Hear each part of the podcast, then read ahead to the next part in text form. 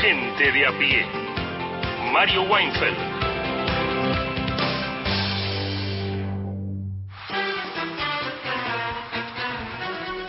Hola, buenas tardes a todos, todas, todes. Iniciamos, estamos seguros, una semana inolvidable y lo será aunque sea una semana habitual, o si es habitual ya será inolvidable. Eh, vamos a estar acá, son las 3 y 9 minutos en el territorio patrio, vamos a estar hasta las 5 de la tarde en esto que dice ser y llamarse gente a pie por Nacional, Nacional Folclórica y más de 20 emisoras propalando, medios públicos propalando por todo el país. Te prometemos un programa variado con diversidad nacional e internacional, en serio, sí, un poquito. No que sea, pero ya verás. Y también, este, bueno, y música, en fin, es un programa que está preparado, que está producido, que está pensado para que vos lo pases bien y también eh, disfrutes, ¿por qué no? Y que nos acompañes y nosotros te acompañaremos y ya que nos acompañamos te pedimos un poquito más que la compañía en silencio. Nuestra mm. relación tiene que llegar al diálogo. Sí. Sí, al diálogo. Si no hay diálogo con los oyentes, hay grieta, mira lo que te digo. Hay una variante de grieta, que es la peor, mucho peor que la guerra. La guerra civiles pasa, después la gente se reconcilia.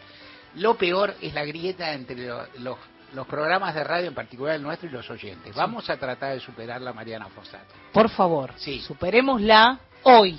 la habló a favor de la guerra civil. sí, habló en contra también, de la falta de comunicación entre los oyentes y gente de a pie. Para que eso no suceda, ustedes nos pueden llamar al 0810-2220870. Ahí nos graban un mensaje de hasta 30 segundos. Si prefieren escribirnos un WhatsApp, se agendan este número 11 3 8 70 74 85 y nos escriben sobre qué, sobre lo que quieran. Y además pueden elegir sus canciones para el jueves. Claro, falta mucho, pero no tanto falta tanto. No tanto, no tanto. Además, el, grupo este de notables tiene que tener la información eh, con, anticipación, tiene que escuchar esas canciones, analizarlas y ver cuál de ellas queda mejor el jueves que viene. En general nosotros no cancelamos canciones, pero tampoco podés venirme con una cosa muy espantosa. Bueno, depende para quién espantosa. No, no, pero bueno, entonces por muchos motivos te conviene llamar hoy, así estás en carrera, y mañana le pedís a tu prima, a tu parejo, a lo que fueras, que llamen y pidan nota con otro nombre y la anotamos. Amplias tus chances. O, y vos, o vos misma llamás, decís otro nombre y cambiás la voz. Sí, se puede hacer. Hola, ¿qué tal?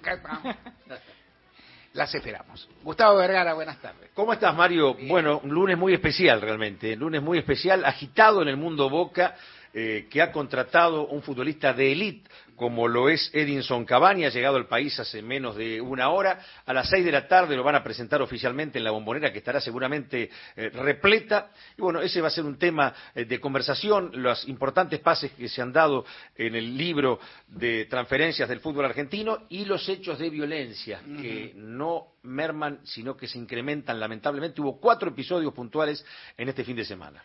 Que es, que es por ahí es decir, Boca no ha tenido una gran temporada hasta ahora, un gran año en lo que va, pero tampoco le ha ido, en fin, no, no le fue bien el campeonato local, la Copa Libertadores quedó bien posicionado y tuvo un sorteo bastante pasable y se descarga con una compra notable. Hace, hace un no, vos tendrás más en la cabeza que yo, hace un rato largo o bastante tiempo que no llega una figura con tanto relieve yo no, recuerdo, porque han hecho comparaciones, Mario, en estos últimos días, y la, verdad es que los nombres que han eh, comparado a Cavani no llegan al, target de Cavani. Que yo, por ejemplo, De Rossi, cuando llegó era jugador de la selección italiana, pero De Rossi no era más que un simple número 5 que se estaba por retirar del fútbol. Hablan de Trezeguet en River, pero me parece Está un que poco de vuelta también Trezeguet, buen jugador, buen bien a la B, pero claro, pero no se puede comparar con el, los oropeles que tiene Cavani, ¿no? Me parece que es de los últimos 20 años y además hay que sacar de esa comparación a Tevez o a Riquelme, por ejemplo, que alguna vez volvieron a Boca, volvieron,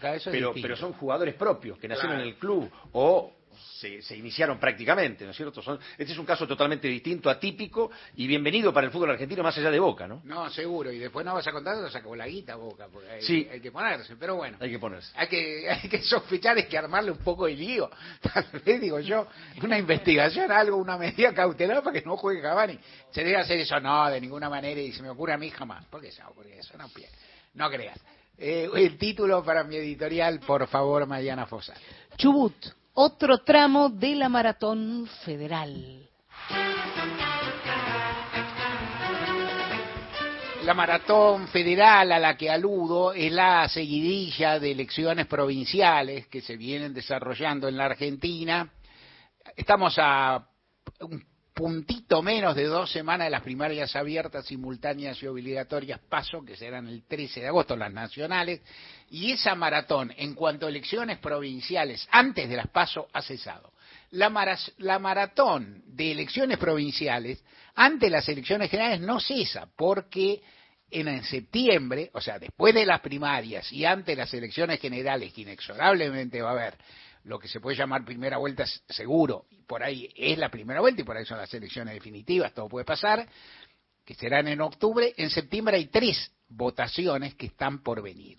Ya que hice la enumeración, las menciono y digo las chances que existen para enganchar con la elección que hubo ayer en Chubut, la última provincial, pues, a gobernador. Lo que las elecciones provinciales que quedan en septiembre son las de las provincias que hicieron primarias, a su vez, que tuvieron las que se llaman paso. Los sistemas electorales, como te he contado más de una vez, y no te voy a eh, especificar o entrar más en detalles ahora, son muy variados. Hay provincias que tienen primarias, hay provincias que no las tienen, que son las más. Hay provincias que, en las que se gana por simple mayoría de sufragios, en lo que uno puede decir una sola vuelta.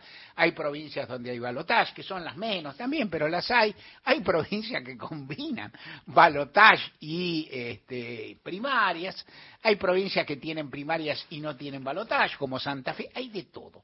Y que hay provincias que tienen, hay provincias que tienen ley de lemas, hay, es fin, cada una, hay provincias que se vota con, con el llamado voto electrónico, hay provincias que se vota con boleta única de papel. Las combinaciones son muchas y han votado o terminado de votar la mayoría de las provincias. Las provincias que quedan son Santa Fe, donde sacó mucha ventaja la oposición de Juntos por el Cambio y donde sería, por supuesto, hubo primaria, por lo tanto la elección se tiene que disputar neta. Los votos ningún, el voto de la primaria no vale un cuarto de voto en las otras en cuanto a que no lo, te lo podés llevar, no es un ahorro, pero las tendencias son muy fuertes, difícil, da la impresión que entre julio o en fin de junio y agosto y septiembre cambien tanto las tendencias. Mucho favoritismo para Juntos por el Cambio en la elección provincial, muy interesante y muy desafiante la elección por la intendencia de Rosario, es así, más pareja, donde hay una fuerza saliente que, eh, que es la, ciudad futura, que está aliada al peronismo local y que tiene algunas posibilidades. De cualquier forma, en el tablero general de las provincias, grandes posibilidades de que Juntos por el Cambio, no digo más, pero tampoco digo menos, porque si no sería macanearte, Juntos por el Cambio tiene altas posibilidades de recuperar o de ganar una provincia, un radical que hace que durante la recuperación democrática no hubo ningún gobernador radical en Santa Fe y quitarle una provincia a, eh, al peronismo y esto es una, es un- una decisión muy fuerte.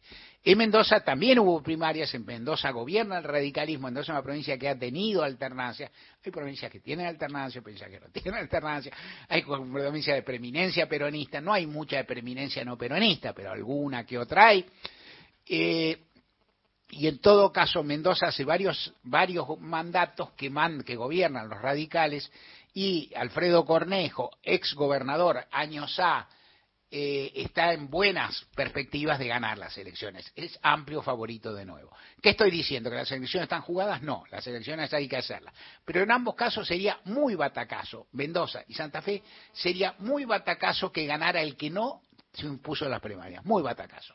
Te aconsejo apostar ahí y únicamente apostando uno contra uno a cinco, uno a seis. Yo te juego 20 guitas y vos me pagas un peso.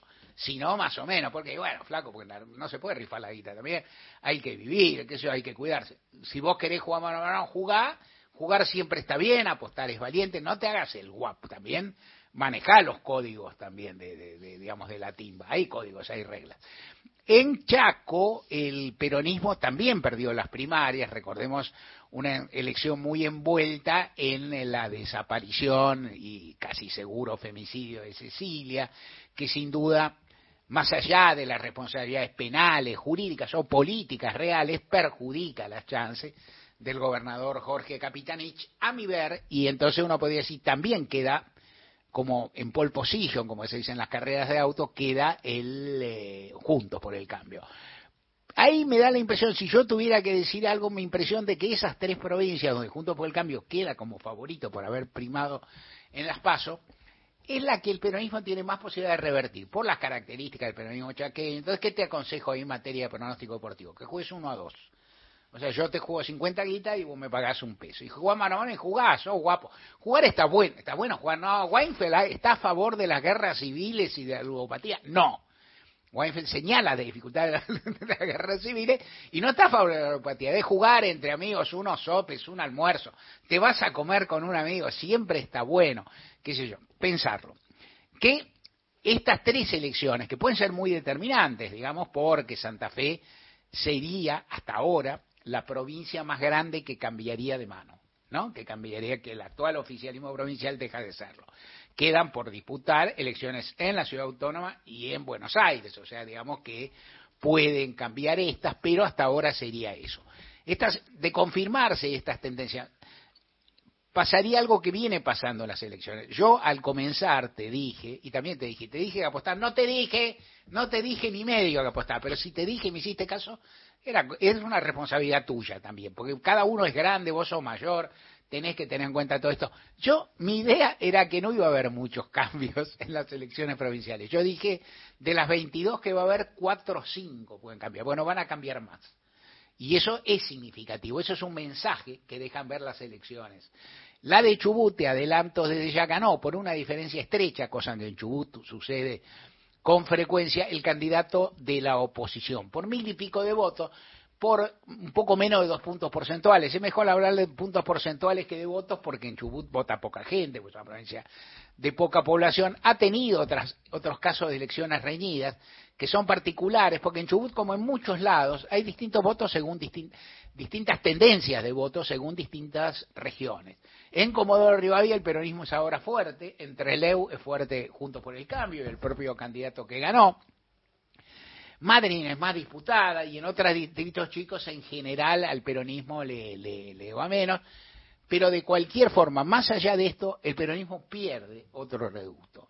Es una, y acá el gobernador Arcioni tuvo seguramente una floja performance, el peronismo llega dividido produce una maniobra interesante que es entra alguien del peronismo más afín al gobierno nacional, ¿no? Este Juan Pablo Luque. Es más afín al peronismo y es intendente exitoso, dicen todos de Comodoro Rivadavia, ciudad en que volvieron a ganar.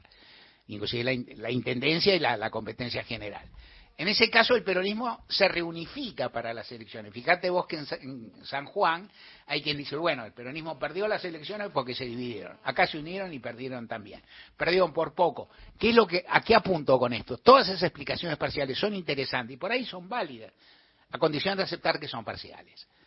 Es decir, las, aparte, las elecciones locales son locales, todas tienen sus características, su territorio, su historia, su tradición, votan días diferentes, votan con prosapias diferentes, con culturas diferentes, y todo eso es súper interesante, pero yo tengo la impresión, y en Chubut eh, la oposición ganó por poco, una diferencia chica, pero ganó. Y ganar o no ganar es la, diferencia sustancial. O sea, hay una gobernación, el que gana, lo dije la otra vez, cuando también en Córdoba Martín Yarlora le ganó por relativamente pocos votos a Luis Juez. Y hubo quien dijo, yo dije, Luis Juez por ahí hizo hasta, no sé si igual o mejor elección que Yarlora en algún sentido. Pero Yarlora ganó, cuatro años para gobernar, y Juez se va a ir a la casa, que se puso de moda esta semana, pues se adjudicaron a Yarlora. este no es de, que tiene, pero no desapareció una mansión de juez y por, por un canal del multimedia. Miren la casa que tiene Yarlora. Papelón no, eh, opereta claro. Torpe sí, se revela en cuanto, pero bueno, eso a eso juegan los medios también entre nosotros. ¿Qué le vamos a hacer? Con características propias, vuelvo, con características propias. En cada lugar ha habido muchas más victorias de Juntos por el Cambio que de fuerzas que del oficialismo nacional o de fuerzas que le son afines, como puede ser, o que por lo menos tienen buena relación, como puede ser el partido Beretinlec en el nivel general, el Frente Renovador de, de, Misiones, que no son adversarios, que tampoco, que se van a llevar más o menos bien al principio con cualquier gobierno, pero que no son tan contradictorios, pero en todo caso, el peronismo que tenía más por perder, porque tenía más, más, local, más, más lugares, tenía más provincias, viene perdiendo y entonces esa melodía producida por coreutas que están en distintas latitudes, que tocan instrumentos diferentes y que responden a lógicas diferentes, algo quiere decir. O sea, no me atrevo a, esto no quiero decir que esto predice el resultado de las elecciones nacionales, que son diferentes, con otros candidatos, con otras propuestas, pero algo hay y todos deben tomarla en cuenta y también la toman en cuenta, por cierto, dichos candidatos, los candidatos nacionales que observan estas cuestiones y que por algo festejan o dejan de festejar lo que ocurre. ¿Qué añado yo de esta melodía? Que algunas cosas que veo primero. Las elecciones, comentan todos, ha habido un nivel de participación relativamente bajo, en promedio. En algunas provincias no. En Tucumán no hubo, por ejemplo, una elección que era muy fuerte. Eso es interesante. En algunas hubo, en otras no. La tendencia que sí. Ayer, anteayer en Comodoro Rivadavia hubo un temporal impresionante. Comodoro Rivadavia Suela es una provincia, una ciudad caracterizada por el viento, pero fue un azote, fue un temporal inusual.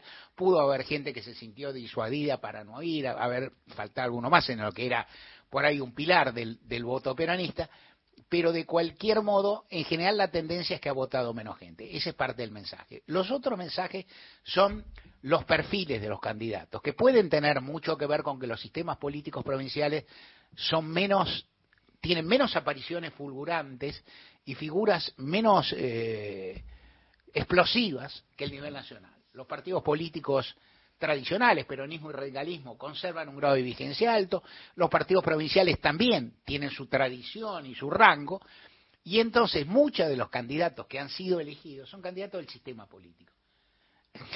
Han, se han elegido por provincializar sus campañas, casi todos, por no nacionalizar, por no ser virulentos, muchos de carrera, exgobernadores, por ejemplo, Poggi, Claudio Poggi, que ganó en San Luis, le ganó a la dinastía de los Rodríguez fue gobernador con los Rodríguez A. viene de recorrer un currículum vital diáfano. Fue intendente de San Francisco, una ciudad importante, intendente de Córdoba y ahora es gobernador.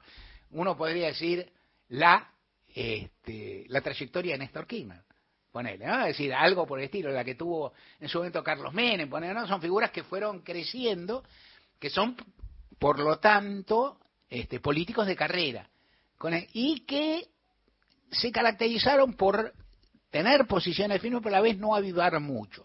Uno dice, no hay un clima de furia en esas votaciones, ni hay un clima de interés en participar, que es otra cuestión. ¿Cómo se concilian estas cosas? ¿Cómo sucederá en lo nacional? ¿Habrá más interés o no? No lo sabemos. Esa melodía que yo creo interesante, que, va, que, que seguro dice más cosas que la que uno sabe escuchar o traducir a palabras ya, se va a entender mejor del 13, después del 13 de agosto. Después del 13 de agosto, en lugar de melodía vas a tener números, los que se acumularon en las provincias, en las elecciones provinciales, y los que se acumulen en la nacional en elecciones paso. Ninguna es la elección general, que se librará dos meses después, pero nos van a ayudar a descifrarla. Recuerden que estamos en Facebook, nos encuentran con el nombre del programa, que hay un podcast en Spotify para volver a escuchar fragmentos de los programas ya emitidos y en Twitter somos arroba gente de a pie AM. Gente de a pie. Hasta las 17. WhatsApp de oyentes. WhatsApp nacional. 11 3 870 7485 espacio cedido por la Dirección Nacional Electoral. Vota Manuela Castañeira, presidenta. Lucas Ruiz, vice. Lista 13. Izquierda anticapitalista. Movimiento al socialismo. Ombú, inversión tecnológica en calzados de seguridad. Ombú, caminamos el futuro. Calzados Ombú, nuestro liderazgo a tus pies. Nacional Doc. Descubrí el espacio documental transmedia de la radio pública en la web de Radio Nacional. Creo que sería un error pensar que somos víctimas de una oligarquía como fue la oligarquía vacuna nuestra. Yo creo que el neoliberalismo actual es una ideología que encubre, una especie de delincuencia organizada. Nacional Doc. Registro sonoro de la Argentina. En la web de Radio Nacional. Nacional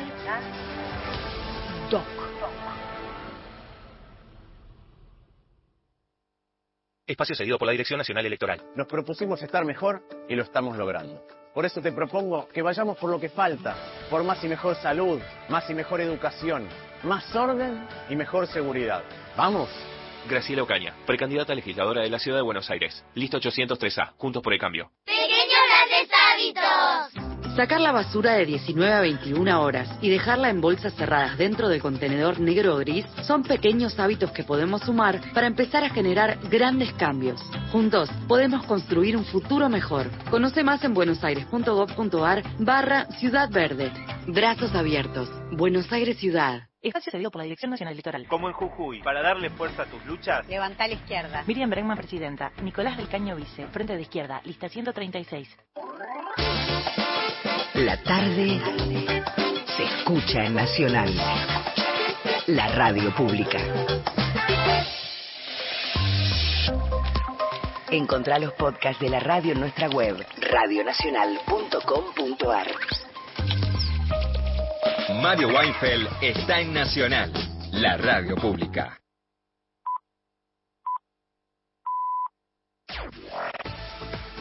Nacional Noticias.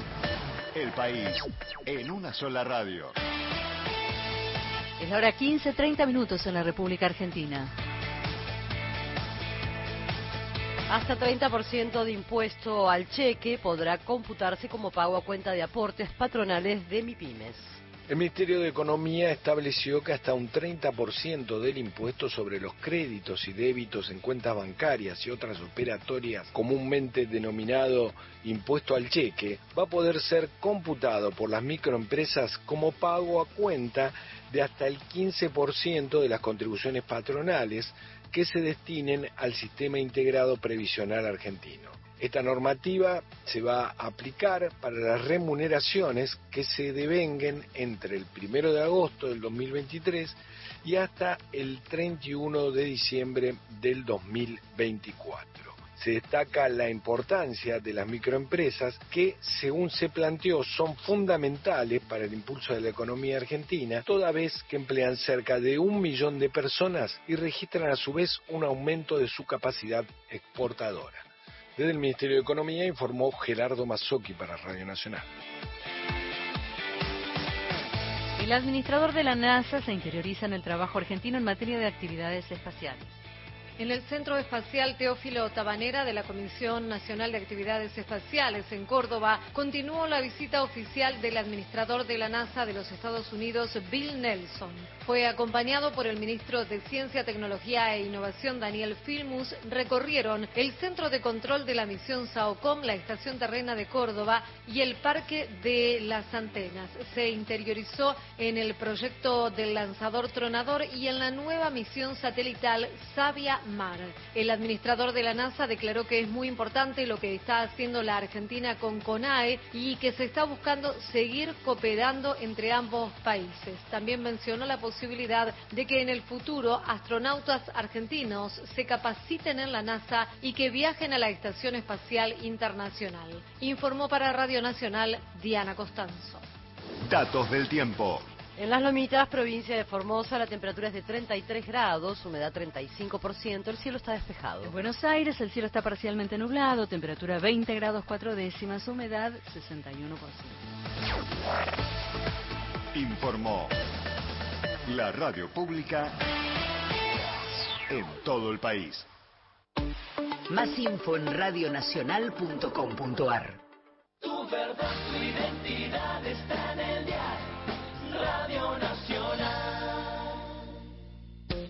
lunes a viernes. De 15 a 17, Gente de a pie, con Mario Weinfeld.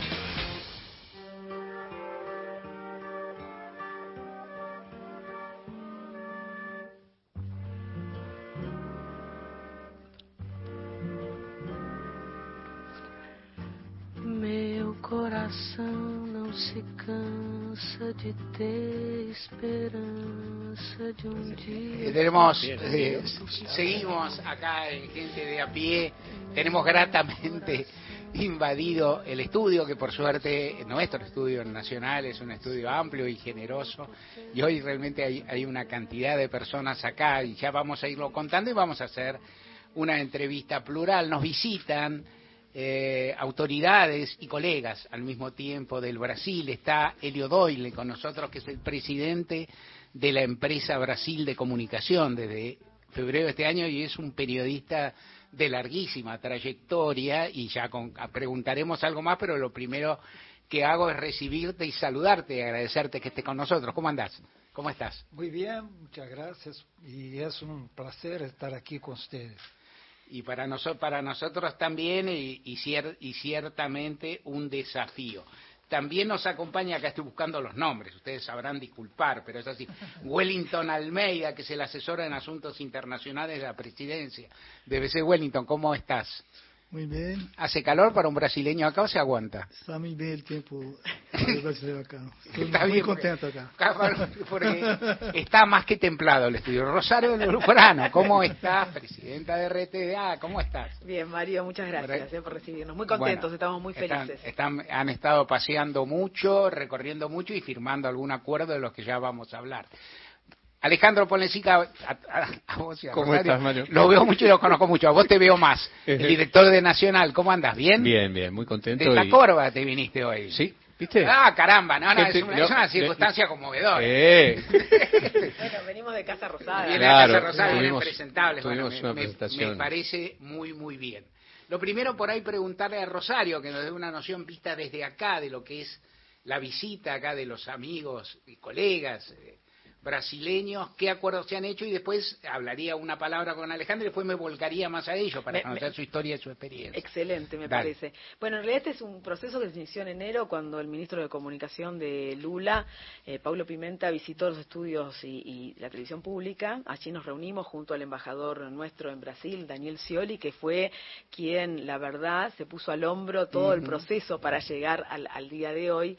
Y en, ese marco me contaba la necesidad que tenían de fortalecer y en revitalizar la empresa mm, de Brasil de comunicación, porque, bueno, con el periodo Bolsonaro, eh, es- esta empresa eh, vio oscuridad y había que traerle luz ahora Mm. que Lula se convirtió nuevamente en presidente del Brasil. Y ese proceso que tuvo una primera etapa en Brasilia, donde fueron nuestros anfitriones, Elio Wellington, el ministro, y en el plan alto firmamos una carta de intención. Y esa carta de intención tenía que ver con este final, que es la rúbrica del convenio que se, hizo en la Casa Rosada. Entonces queríamos que a 40 años de democracia es muy importante que la región eh, tome noción de la fortaleza que, pueden, que podemos tener juntos eh, para contar nuestras historias, para que sean nuestras narrativas, nuestra idiosincrasia, nuestra identidad y no que nos cuenten de afuera lo que pasa en Brasil o en la Argentina. Así que el objetivo principal, además de intercambiar contenidos, de coproducir, básicamente tiene que ver con fortalecer la comunicación regional. Interesantísimo. Algo ah, para agregar, Alejandro, desde acá a la radio. De la radio, eh, no sé si todos nuestros oyentes saben que hacemos este, con nuestra gente de RAE, Radio Argentina al Exterior, en nuestras tres radios que hacen frontera con Brasil, Santo Tomé, Paso los. Libres y Iguazú, hacemos todos los días un, un programa en portugués para, para mantener a la región conectada.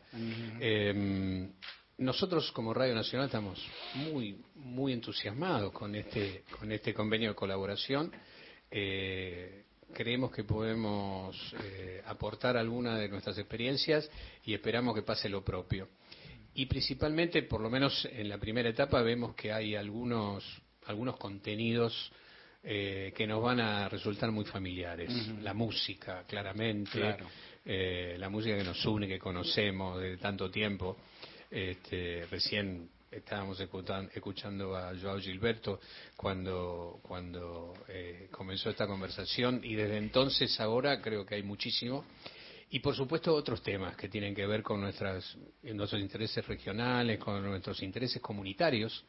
Así que estamos, eh, estamos a disposición para comenzar las charlas y ver este, en cuánto podemos, podemos aportar, sumar y fortalecer la comunicación de, de Sudamérica. ¿no?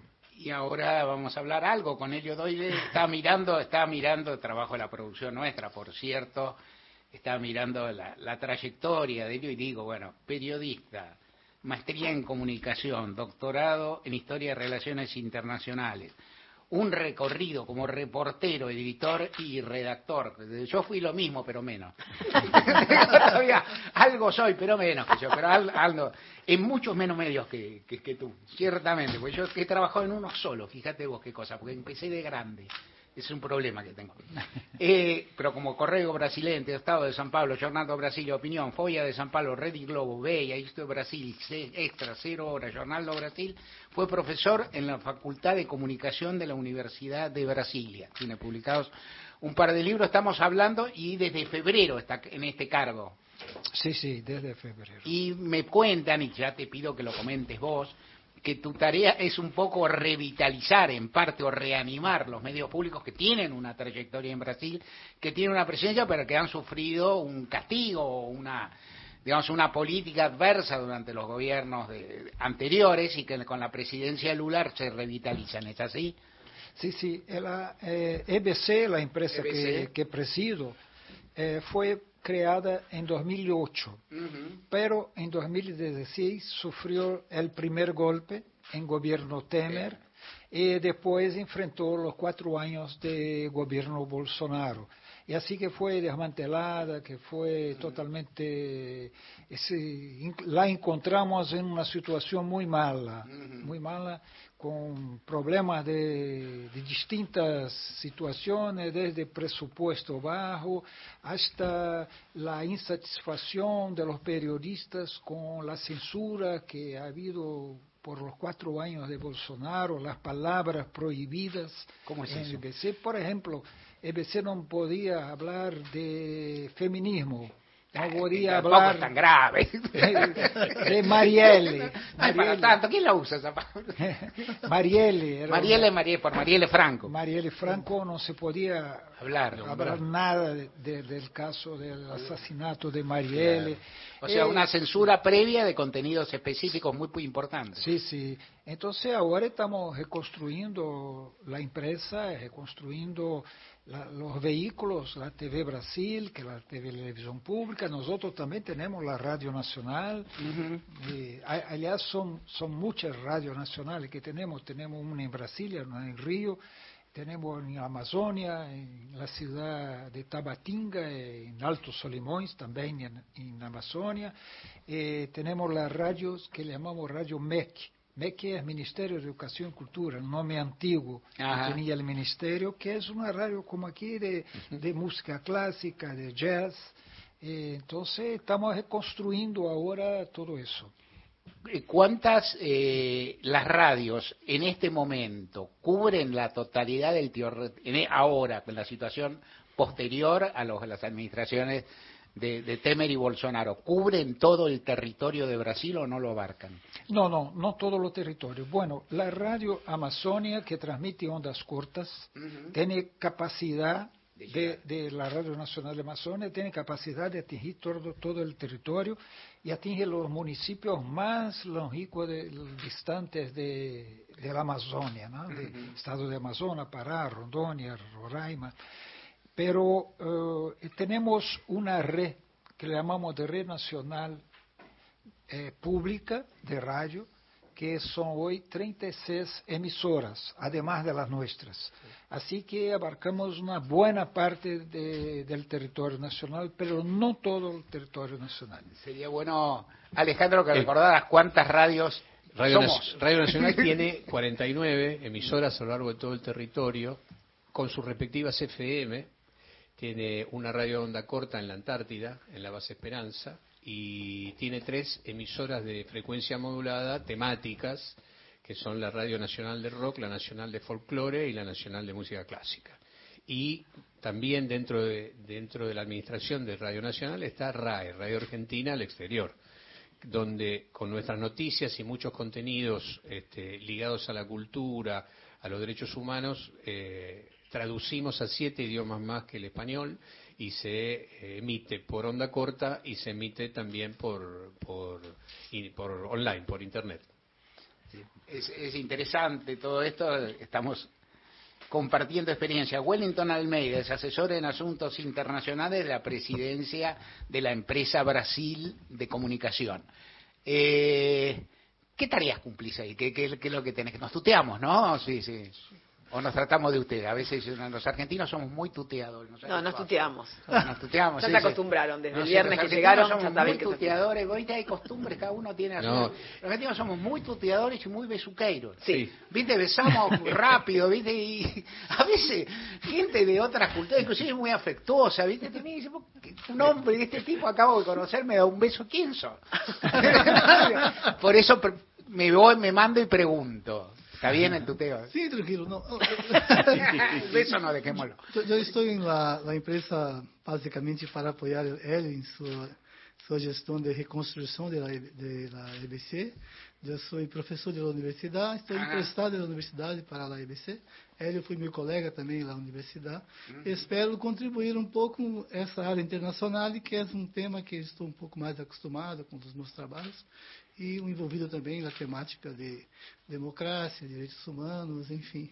Sou uma, um operário, como se diz. Estou trabalhando para que a gestão de Hélio siga bem. Cuando empezaste a decir opera, pensé operador. Sí, sí, es política. É, é um trabalhador. trabalhador Un trabajador, bueno, con, con Lauro, comentamos fuera de aire con, con Rosario, eh, caramba, el, el currículum, la trayectoria que tienen los cuadros brasileños de la política, ¿no? Y a mí me viene, no puedo menos, no más, pero no menos que decir que de esta etapa formidable de la vida política de nuestra región y qué sé yo, me, me cupo eh, hacer tener una muy buena vinculación, no digo amigos porque por ahí es mucho, pero una muy buena vinculación con dos figuras, uno que ya no está, que es eh, Marco Aurelio García y con Celso Amorín, dos figuras enormes de la política brasileña con las cuales aparte, digo, primero, son más importantes que yo, saben más que yo,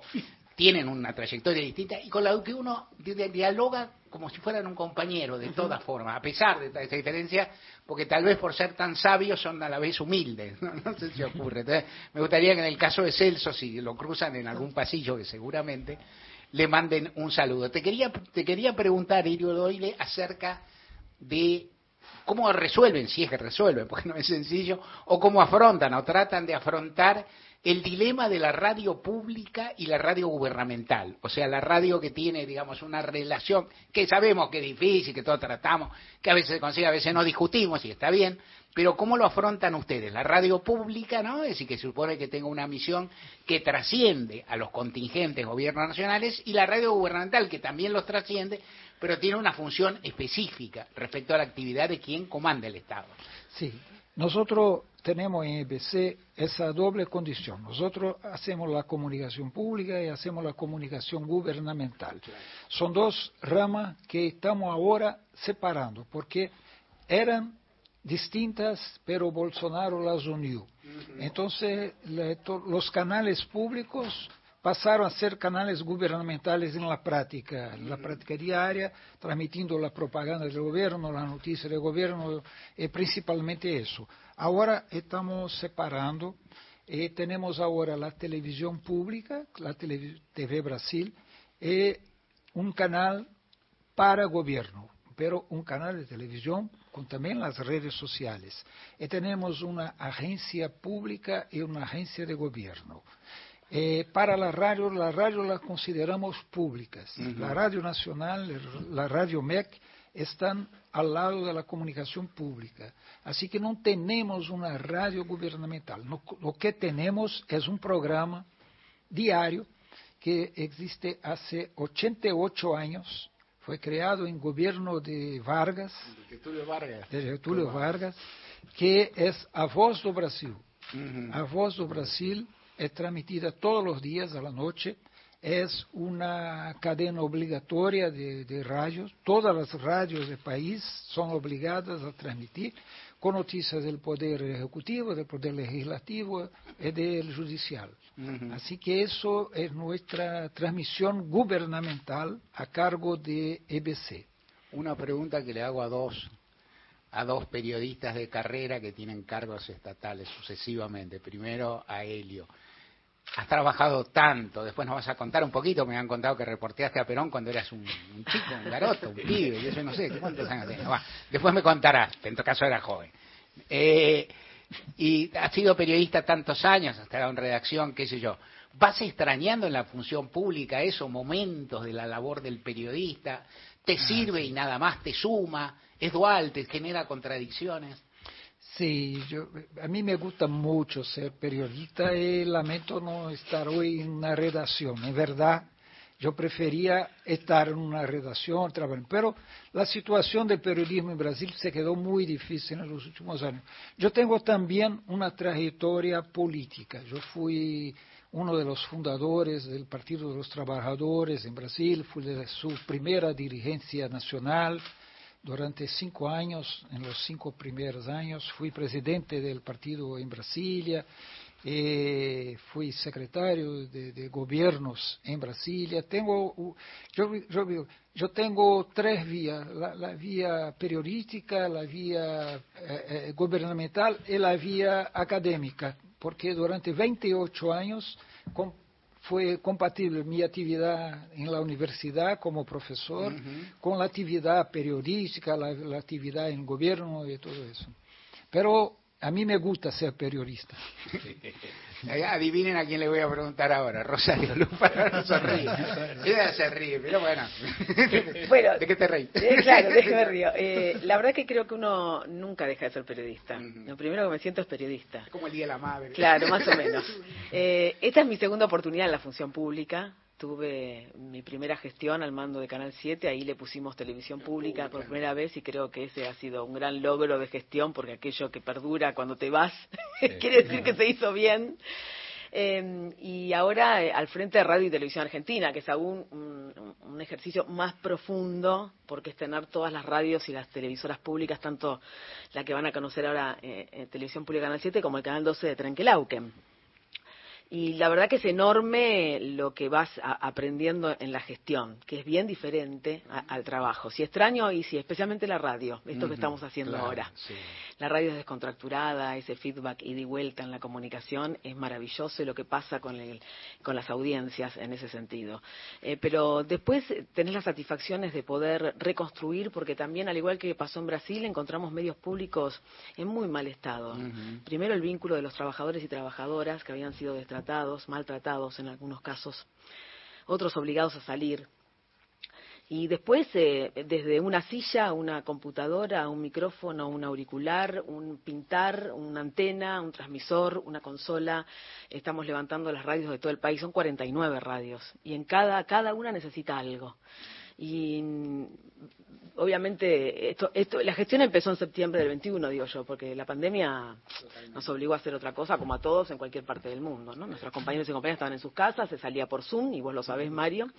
Eh, había que sostener las programaciones, había que dar las programaciones eh, eh, de educación, como seguimos educando, es decir, fue todo un trabajo enorme eh, que nosotros como responsables de dirigir teníamos que llevar adelante.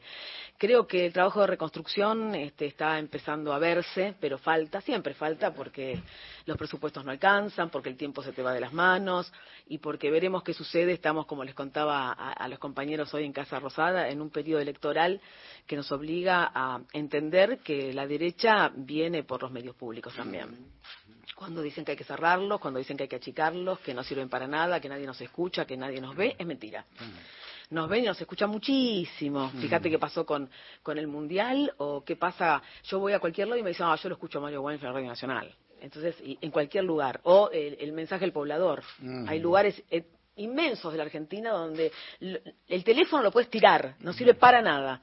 Los pobladores dicen en cualquiera de nuestras radios, eh, Mario, eh, no te olvides la leña, por favor. Mirá que te estoy esperando a tal hora. Y te aviso que por favor no te vayas a olvidar la leña, porque si no, esta noche lo voy a pasar muy mal, eh, porque hace frío. Entonces, eso sigue pasando. Y, y esos son medios públicos, es un servicio público. Así es, y también hay que recordar que en este momento están planteando con una noción muy esquemática del déficit que en la Argentina se aplicó en 2001 y trajo como, entre, digamos, con- entre otros fenómenos, pero trajo con- entre otras consecuencias la caída de un gobierno, un nivel de, de- de crisis y de anomia como no hubo nunca en la Argentina, de es. violencia estatal en- en- detrás de una locura. Yo el otro día decía en chiste, bromeaba, chicaneaba, como decimos nosotros, o sea, o sea, jugaba con, decía, ¿por qué los que dicen que hay que estar con déficit cero no dicen que el Teatro Colón debe tener déficit cero, que depende de la ciudad de Buenos Aires, que gobierna Horacio Rodríguez Larreta? Yo lo dije en chiste, dejando a salvo, a mí me parece bien que el Teatro Colón arroje déficit, Claro. porque, porque tiene una serie de virtualidades fundamental que yo,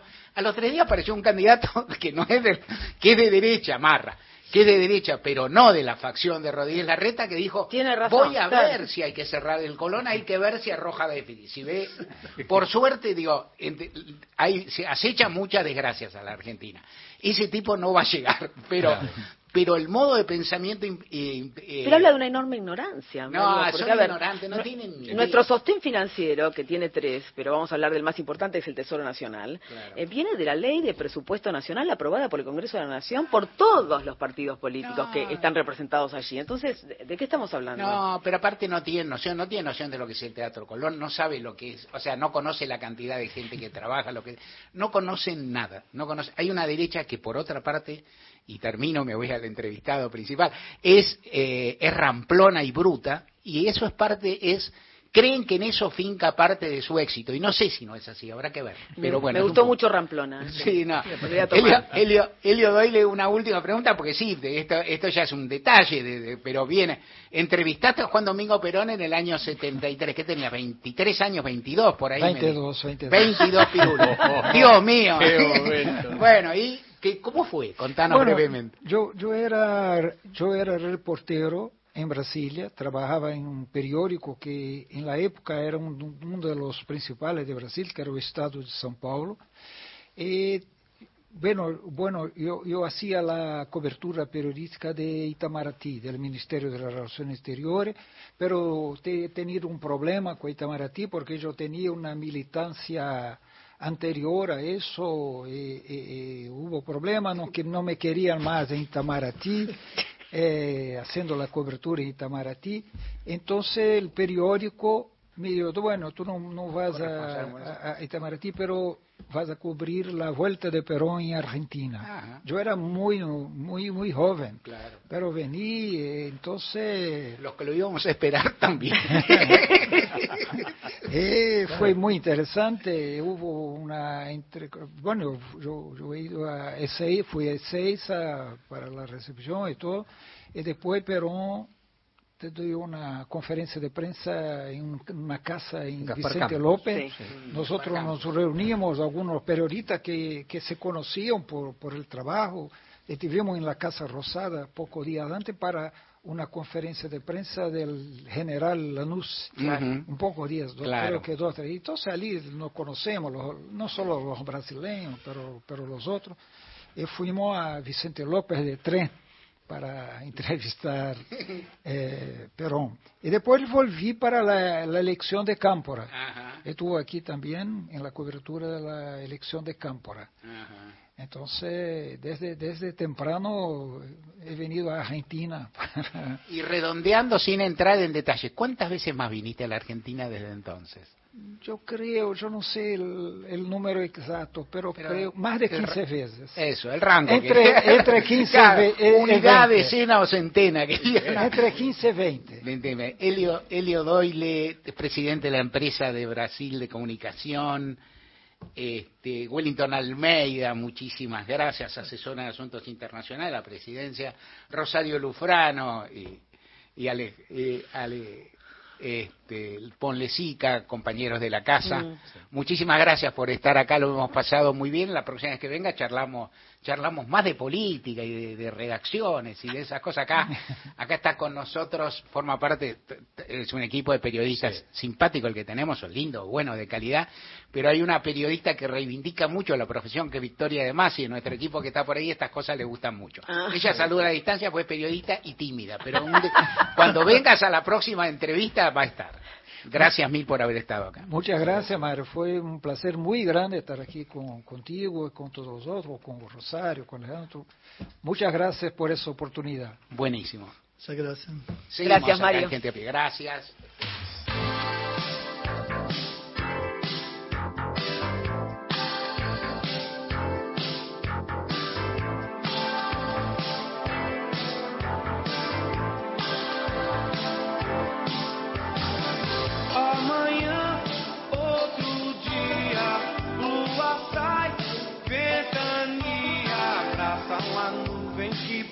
Passa no ar, beija, brinca e deixa passar. E no ar de outro dia, meu olhar surgia nas contas de estrelas perdidas no mar, pra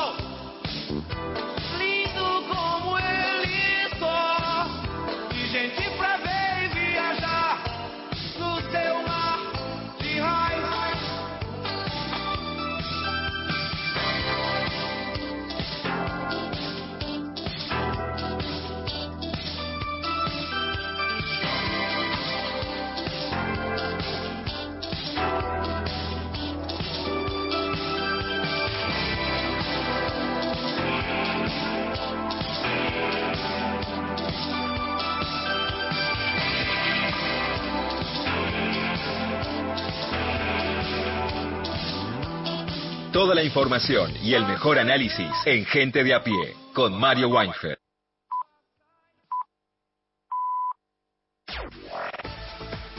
Nacional Noticias. El país en una sola radio. Es la hora 16 en todo el país. El economista Alejandro Banoli aseguró que con el Fondo Monetario Internacional se llegó al mejor acuerdo. El expresidente del Banco Central realizó estas declaraciones en diálogo con Radio Nacional.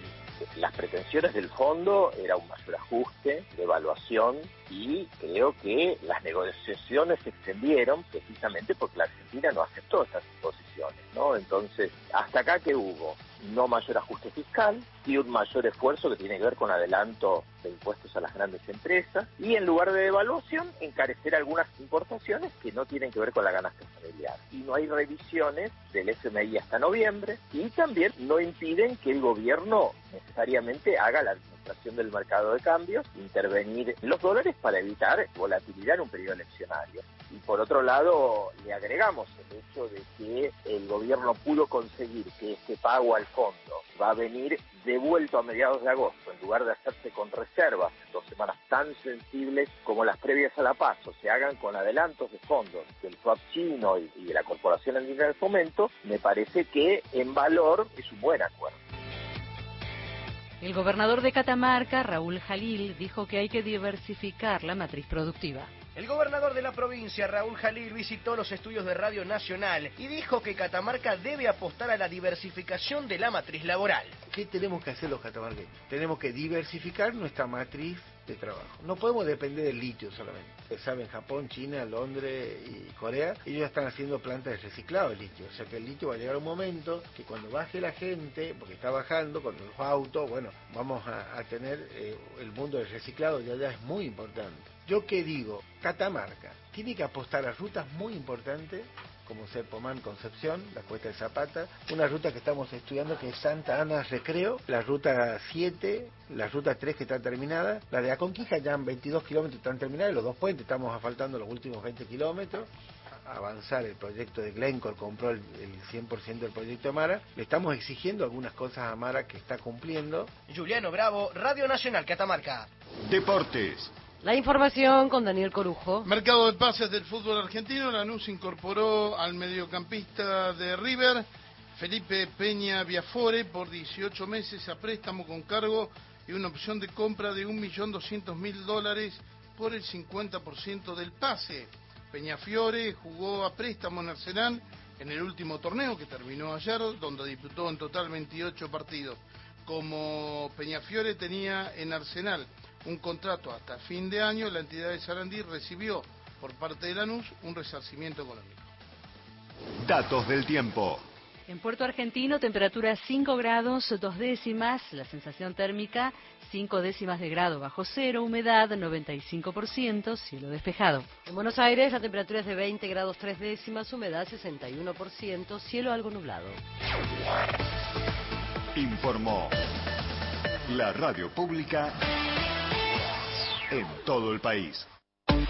Más info en radionacional.com.ar Tu verdad, tu identidad está en el dial Radio Nacional.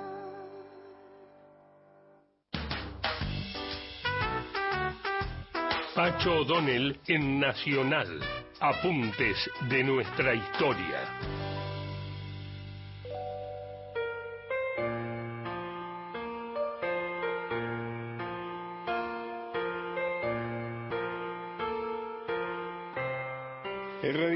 Se había dividido en la Unión Cívica Radical del Pueblo, liderada por Ricardo Balbín, y la Unión Cívica Intransigente, cuya cabeza era Arturo Frondizi.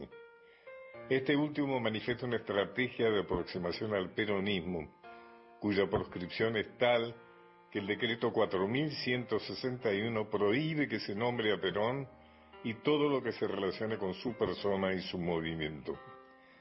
Como demostración de ello, Frondizi retira a sus representantes, haciendo fracasar la convención constituyente reunida en Santa Fe con el objetivo de modificar la constitución de 1949 aprobada durante el gobierno del general Perón. El delegado de Frondizi, su persona de absoluta confianza, Rogelio Frigerio, negocia en Caracas con el de Perón, John Cook, un pacto que firmado por sus jefes en febrero de 1958. Perón envió entonces un mensaje al comando táctico peronista desde su exilio en la ciudad de Trujillo, impartiendo órdenes que decía, el presente mensaje debe ser puesto en conocimiento de los dirigentes gremiales, políticos y de la resistencia, a fin de que orienten a los peronistas en el sentido de votar por el doctor Arturo Frondizi para la presidencia de la República. Explica después el mensaje la razón del acuerdo. El peronismo brindará el ejemplo de su abnegación, de su desinterés, de su insobornable vocación combatiente por la causa de la patria. Ello permitió al candidato del radicalismo, intransigentes y Frondizi, triunfar en las elecciones del 23 del mismo mes, acompañado por Alejandro Gómez con 3.761.519 votos, el 44.79% de los sufragios. En segundo lugar quedaron Ricardo Balbín y Santiago del Castillo, representantes de la Unión de la Cívica Radical del Pueblo. Además, Frondizi logró la totalidad de las gobernaciones provinciales, mayoría en el Senado y los dos tercios de la Cámara de Diputados. Sin embargo, ese poderío sería virtual, pues pronto los conflictos nacionales relacionados con qué hacer con el peronismo fragmentaron dicha representación. A pesar de las presiones que recibió del radicalismo del pueblo para no cumplir con el resultado de las urnas, el presidente de facto Aramburu felicitó a Frondizi por su triunfo, le puso la banda y le entregó el bastón el primero de mayo de 1958. Aquello obligaba al nuevo presidente por el pacto a restablecer en los primeros 90 días de su mandato las conquistas obtenidas por el gobierno peronista en el campo social, económico y político, en particular la normalización de los sindicatos y de la CGT. Además se comprometió a mejorar el nivel de vida de los asalariados, algo muy importante, reconocer el Partido Peronista y otorgar una amnistía general. Volvé a escuchar estos apuntes de nuestra historia por Pacho O'Donnell en www.radionacional.com.ar.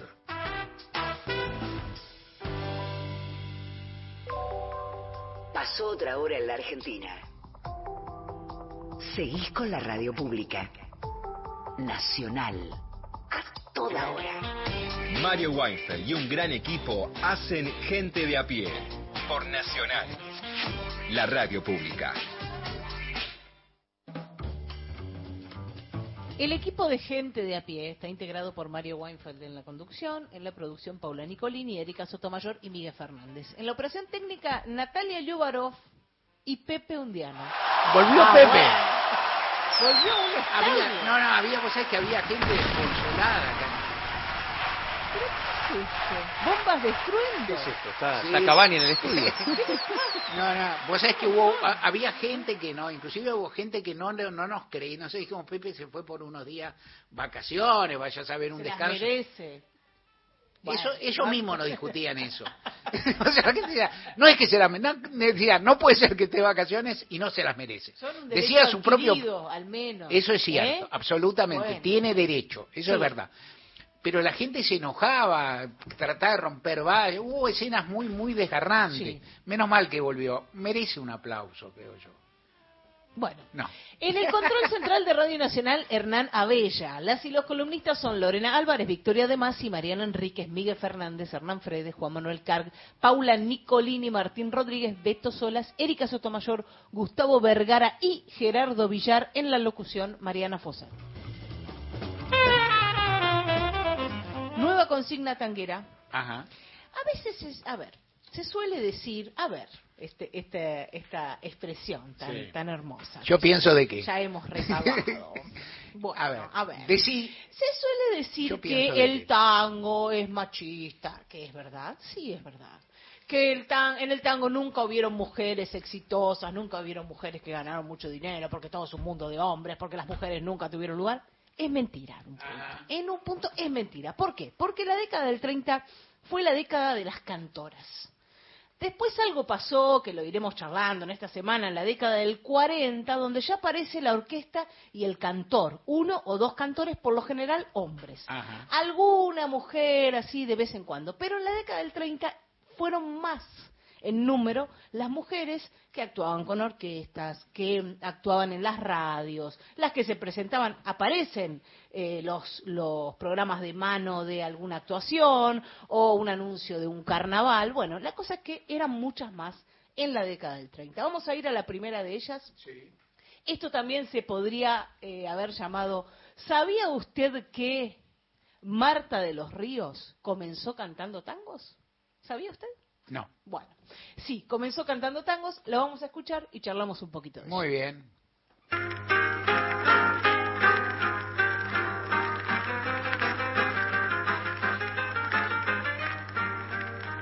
Adiós, qué raro fue tu adiós, de espina y de jazmín como una cruz y una caricia.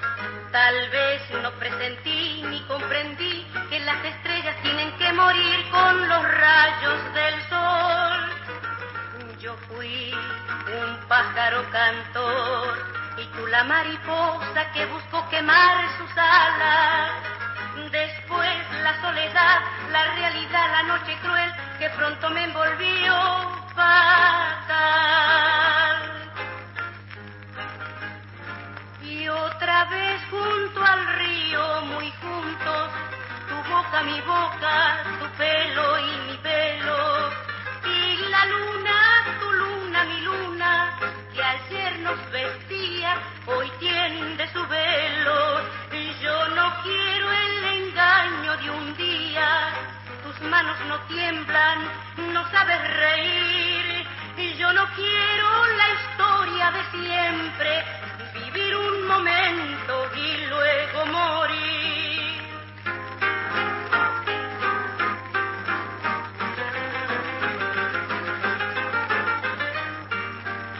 Yo sé que un día encontraré en la aventura eterna de mis pasos por la vida tu voz que llamará, que gritará, que pedirá por mi regreso en vano y tal vez llorará.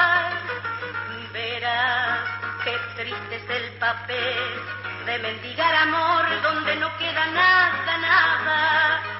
Después la soledad, la realidad, la noche cruel que ya te envolverá fatal.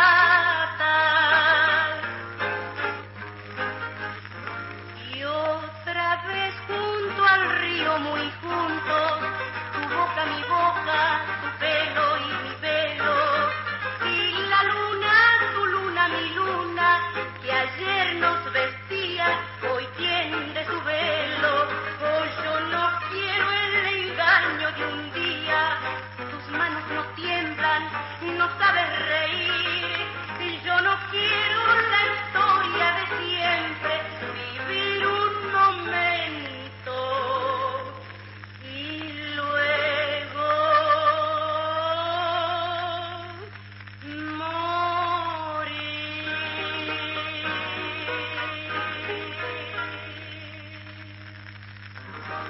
momento es un vals con letra y música de Héctor Estampón y cantaba Marta de los Ríos con púa y acompañamiento de guitarras, Sí. la púa casi como un acompañamiento más de, de esta grabación. Ella empezó en el año 1931 a cantar tangos, había nacido con el siglo XX, en 1906, en Santiago del Estero, y vivió hasta el año 95, vivió 88 años, incluso sobrevivió a su propio hijo, el gran Waldo de los Ríos, eh, luego de, iniciarse ella en la década del 30 como cantante de tango, siguió por la senda del folclore y, en ella se mantuvo, grabó, hay unos discos preciosos que, grabó con, con su hijo en la década del 50, eh, y, y su hijo tiene un final muy, muy difícil. Waldo de los Ríos se suicida en el año 1977. Había sido un músico increíble. Hay muchas grabaciones, por suerte, para escuchar de él también. Eh, hijo de Marta de los Ríos, una de las cantoras de la década del 30. Tal vez no la nombramos junto a Tita Merelo, a Nelly Omar, eh, a Ada Falcón, pero ella comenzó cantando tangos en ese momento. Mañana seguimos y nos preguntamos por qué las orquestas no tenían alguna cantora. ¿Por qué? ¿El techo de cristal? Sí, ahí estaba. Mira cómo adivino. Un mate en el trabajo, un asado para festejar, una compañía para el estudio, un bebé que sonríe, un equipo que produce, una familia que se abraza. Todo lo que nos une y nos marca. Radio Nacional. Marca País. Espacio cedido por la Dirección Nacional Electoral. Por una jornada laboral de seis horas para que tengamos trabajo con derecho, levanta a la izquierda. Miriam Bregman, presidenta. Nicolás del Caño, vice. Frente de izquierda. Lista 136. Espacio cedido por la Dirección Nacional Electoral. ¿Cómo alguien que trabaja 8 o 10 horas por día no llega a fin de mes? No puede proyectar nada. Esto no da para más. No podemos perder más tiempo. Es hora de levantarse. Juan Schiaretti, precandidato a presidente de la Nación. Florencio Randazzo, precandidato a vicepresidente de la Nación. Hacemos por nuestro país. Lista 133A. Pequeños grandes hábitos. Separar los residuos y dejar los reciclables limpios y secos dentro del contenedor verde son pequeños hábitos que podemos sumar para empezar a generar grandes cambios. Juntos podemos construir un futuro mejor. Conoce más en buenosaires.gov.ar barra Ciudad Verde. Brazos abiertos. Buenos Aires Ciudad. Espacio cedido por la Dirección Nacional Electoral. La patria sos vos y vamos a defenderla. Unión por la patria. Paula Penata, Eduardo Valdés, precandidatos a diputados nacionales por la Ciudad Autónoma de Buenos Aires, lista 503, alternativa para ganar Buenos Aires. Espacio cedido por la Dirección Nacional Electoral. Hola, soy Jorge Macri. Cada uno vive en su casa, su PH, su departamento, pero hay algo que es de todos, el espacio público. Por eso, en los últimos años mejoramos mucho parques, plazas, las veredas, pero hay algo que no puede pasar más, que no los disfrutes por miedo a que te roben. Juntos hicimos un montón, ahora vayamos por más. Jorge Macri, precandidato a jefe de gobierno por la Ciudad Autónoma de Buenos Aires, lista 803B, Juntos por el Cambio. Estás todos los días. La radio pública. Entrevistas, columnas, debates, análisis. En la tarde de Nacional. Gente de a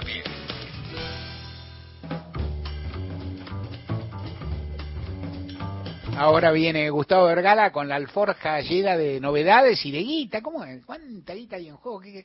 Llega a Cabani, estamos viendo en los monitores acá de, de, de canales de la tele que hay gente esperándolo, ¿no? Como, como, o sea, como ocurre también en otras latitudes, una figura muy esperada, ¿no? Notable, ya querida de antemano, sin duda, Cavani. Sí, es una especie de revolución futbolística la que provoca Boca con la contratación de Edison Cavani. Es un jugador eh, que jugó mundiales, es un futbolista que ha pasado por muchos clubes importantes, es un jugador que tiene 36 años, nacido en Salto, en la República Oriental del Uruguay.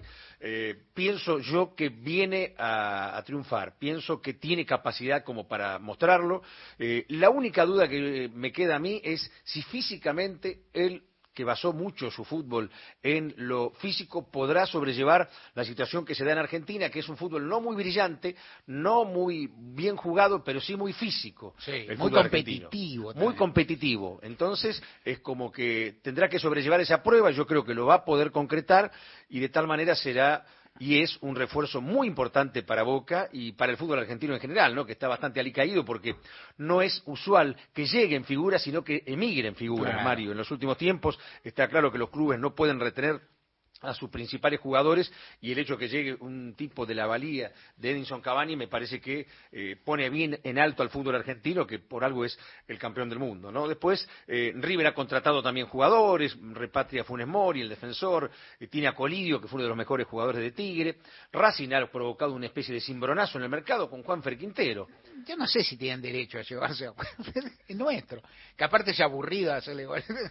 Le ha hecho un gol precioso a Racing una vez de tiro libre, De tiro libre. un córner, un gol casi sí olímpico. un gol casi Bueno, olímpico, pero está bien. No está para venir a River, Juanfer, ponele. Yo creo que mucho- muchos han hablado en las últimas horas, eh, han pasado una nota que le hicieron a, a Quintero hace no muchos meses en la que él decía que el único equipo en Argentina que jugaría eh, sería en River, pero a veces los jugadores Sí. son esclavos de sus propias palabras, ¿no? Es decir, uno a veces dice algo y después te arrepentís porque el- por ahí el futuro no es tanto como vos lo pensabas. Eh, en definitiva, Juan Quintero no va a jugar en River porque River no lo buscó. Claro. Esa es la realidad. Claro. No es porque River no, este, no haya hecho ninguna oferta, o sea, no la hizo porque no lo quiere. Claro. ¿eh? Eh, River está pensando en otro tipo de valores y bueno, entonces recala en Racing que pegó un cimbronazo porque la verdad es que nadie pensaba, Claro. eh, Mario, que Racing podía llegar a contratar un jugador de este calibre. Tres millones seiscientos mil dólares le compra el pase Racing y además tiene que pagarle un contrato a- eh, anual importante también. O sea que es una erogación eh, significativa la que tiene Racing, que ya sufrió el caso de un rotundo fracaso de un futbolista De- colombiano que es Edwin Cardona, Claro. que prácticamente no jugó, que hizo dos goles y que se fue sin pena ni gloria de la academia. Que es Así un buen jugador. eh, Cardona, era un buen jugador, era un buen jugador. Yo creo que hay una distancia entre Juan Quintero Sí. y Cardona, a favor de Quintero, ¿no? Sí. Eh, hay una edad importante, la edad es más o menos la misma, la de los dos, pero tiene 30 años, yo creo que puede llegar a andar bien Juanfer, tendrá que tener, eh, ver bien el tema del peso, ¿no? Porque el peso de, de Juanfer es un jugador retacón, no muy alto, en el que si la situación no va bien desde el punto de vista físico lo puede llegar a sufrir, sobre todo en un equipo como el de Gau, que eh, fundamentalmente apenas llegan los jugadores al entrenamiento los pesa, ¿no? Y ve eh, cómo ha sido la evolución de- del peso de cada uno de sus futbolistas. Pero bueno, ojalá que sea para bien del fútbol argentino, que necesita equipos que se rearmen un poco, que tengan competitividad y fundamentalmente que puedan competir en lo que se viene, que es a partir de mañana, Mario, una saga de encuentros de Copa Libertadores importantísimos. Yo te diría, antes de pasar, dijiste que querías hablar algo de la violencia y me, me parece Sí. bien. Pero antes de pasar, te diría, Cavani, pensando cómo es el fútbol argentino, cómo es la Copa Libertadores. Si yo tuviera que poner una ficha, yo no es mi deseo, es mi hipótesis. No, no. Pero yo podría poner una ficha, digo, es mejor prospecto para la Libertadores, en la cual Boca juega de movida. Lo- la mitad de los partidos en cancha de Boca, Sí. que el torneo argentino que te raspan más, que, que aparte te complican todos los partidos, los equipos. O sea, yo creo que el campeonato, los campeonatos argentinos son discretos, pero son parejos y los equipos a los candidatos les hacen mucho partido. En la Copa Libertadores el otro tiene que ganar también. Está, entonces yo creo que ahí Cavani, y es una figura de Cavani, si anda bien, si el tipo, diría casi algo tremendo, si el tipo juega bien en la cancha de Boca y hace un gol por partido, agarrate, ¿no? Sí, mira, yo creo que Boca ha tenido, que siempre se necesita eso, Mario, porque eh, en el fútbol como en la vida la, la suerte, la fortuna incide a veces. Yo creo que ha tenido la fortuna de un buen grupo, un grupo muy accesible de entrada, para ganarlo casi sin problemas, sin jugar demasiado bien. Y esta llave que se le abre a Boca en Copa Libertadores indica que enfrenta a Nacional de Montevideo, que es un equipo fuerte en Uruguay, pero que para lo que es el fútbol argentino, yo creo que Boca es superior. Después, si llega a superar el escollo de Nacional de Montevideo, viene la llave de Racing o Nacional de Medellín. Racing tiene muchos problemas para conformar el plantel, más allá de Juan Fer Quintero, se le fueron muchos futbolistas a Racing, el mejor, Matías Rojas, tiene lesionados, se le lesionó el arquero ahora. Y Nacional de Medellín es un equipo discreto de Colombia, o sea que Boca tiene una oportunidad en esa llave con Cavani, con Marcos Rojo, recuperado Marcos Rojo es prácticamente un refuerzo de lujo, ¿no? Entonces Boca, eh, que además ha terminado bien el campeonato porque estaba muy abajo en las posiciones, Boca estaba, llegó a estar vigésimo en el campeonato, terminó séptimo, eh, sexto con los mismos puntos que Defensa y Justicia y muy cerquita de clasificar a los puestos de Copa Libertadores de América. Creo yo que Boca tiene chance de ser campeón, pero las mismas que tiene River, eh, porque River tiene más equipo que Boca, eh, River quizá tenga un fixture más difícil, porque el Inter de Porto Alegre no es un equipo accesible, porque después vendría una llave Atlético Paranaense, que también es otro equipo duro, y si llegara River a hipotética semifinal, ahí se enfrentaría con el Flamengo, ¿no? que es un equipo hiperpoderoso y que obviamente tiene dinero para gastar en esta etapa que se abre de Copa Libertadores. Mañana River Inter de Porto Alegre, Mario, el miércoles juega Boca Nacional en Montevideo, es el equipo de Cavani, justamente Nacional. No creo que llegue a jugar el miércoles Cavani, va a jugar la revancha seguramente en la bombonera. El jueves juega Racing frente a Nacional de Medellín y por Sudamericana esta semana también en un partido muy importante es de San Lorenzo y San Pablo. Lo que podemos destacar como negativo del fin de semana es el hecho de la violencia en el fútbol argentino. Vos sabés que hay un rumor que si se llega a dar realmente sería una medida descarada, una medida descabellada, una medida realmente inoportuna. Hay equipos que están pugnando por instalar el rumor, que ese rumor se convierta en realidad, que se anulen los descensos. Es decir, que se anulen los dos descensos que quedaban, había tres descensos, ya se anuló por consenso uno de los descensos, y bueno, ahora hay equipos muy fuertes involucrados en el descenso. Independiente, Vélez Arfiel, Huracán, entonces es como que eh, hay una especie de movida que no creo que tenga eh, éxito porque sería realmente descabellado pensar en la eliminación de los descensos. Ya se eliminaron los descensos en plena pandemia porque se esgrimió el tema de la pandemia, ahora ya no sé qué pueden esgrimir. Peligro de descenso. La sequía. Peligro de descenso de la sequía. Peligro de descenso de un equipo grande. Mira, puntualmente, Independiente perdió con Boca el último sábado al final del partido los hinchas se agolparon frente a donde estaban este, los dirigentes, eh, los insultaron, hubo una especie de mini represión, no se controló bien a, la gente, debiera haberse controlado.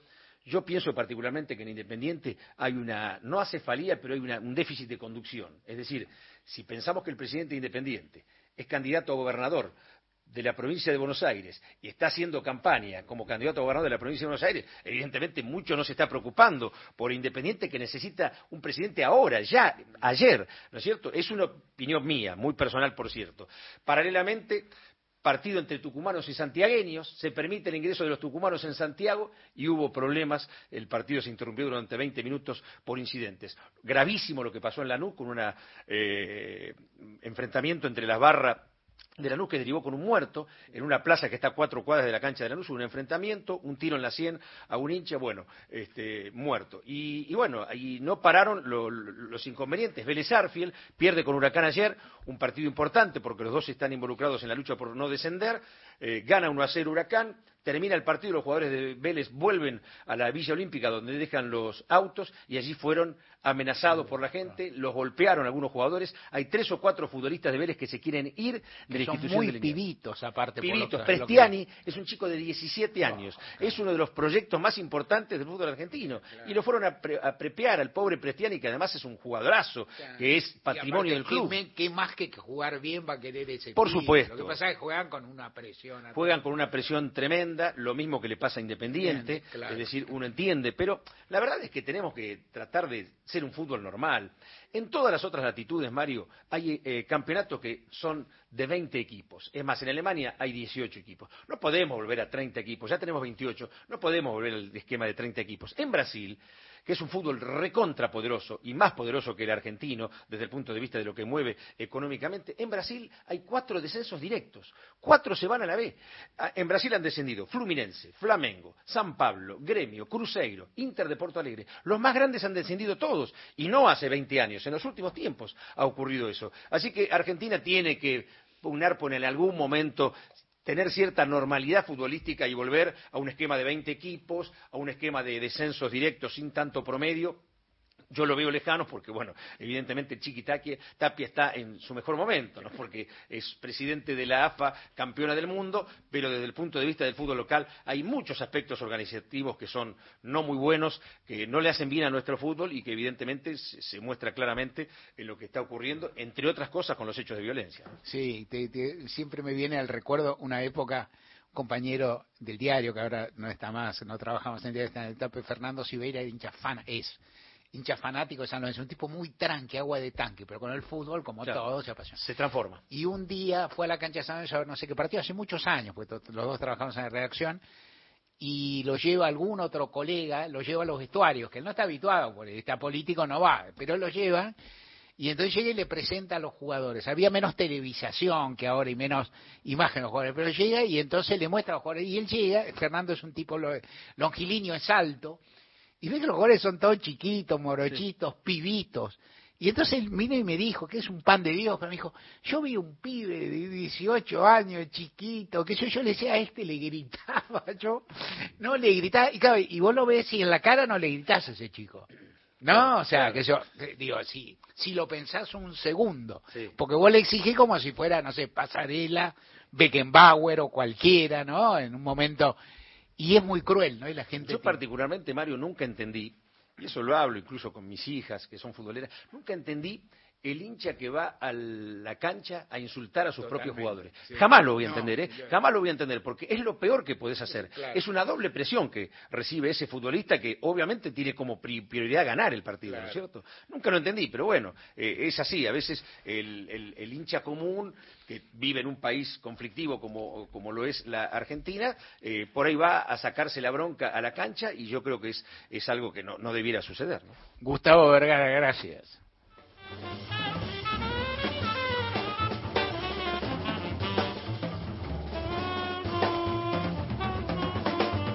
Llegan ahora las noticias de las cuatro y media de la tarde con el servicio informativo de Radio Nacional hasta las 5. Seguimos con ustedes en Gente de a pie por AM870 por Radio Nacional Folclórica y más de 20 emisoras de todo el país. Todas las tardes, de 15 a 17, gente de a pie. Mario Weinfeld, en la radio pública. Nacional Noticias.